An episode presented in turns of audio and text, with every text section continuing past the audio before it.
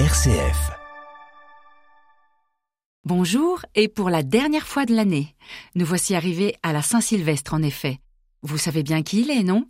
Eh bien c'est le 33e pape, mort le 31 décembre 335 et enseveli à Rome au cimetière Saint-Priscille.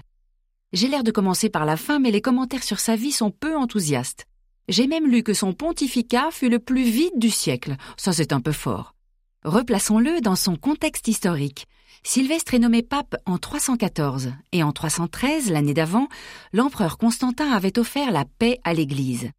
Donc Saint Sylvestre va gouverner à l'abri des persécutions pendant une vingtaine d'années, mais pas à l'abri de l'autorité étouffante de l'empereur. Et c'est pour cela qu'on attribue plus souvent ce qui s'est réalisé à l'époque comme l'œuvre du très protecteur Constantin plutôt qu'aux qualités même du pape. Pendant ce long pontificat, l'histoire de l'Église fut marquée par le développement du christianisme après des siècles de persécutions. L'Église avait besoin d'être réorganisée. Les premiers conciles rassemblent des évêques auxquels le pape envoie de nombreux légats.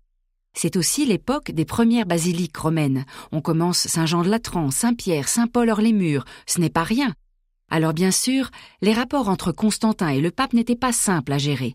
C'est facile actuellement de critiquer la situation, mais les rapports entre pouvoir spirituel et temporel créent des problèmes, et c'est une situation nouvelle. Rappelons-nous, il arrive cet état de paix après des périodes de persécution que Saint Sylvestre avait vécues, et que aucun précédent ne lui permet d'être éclairé sur le comment faire.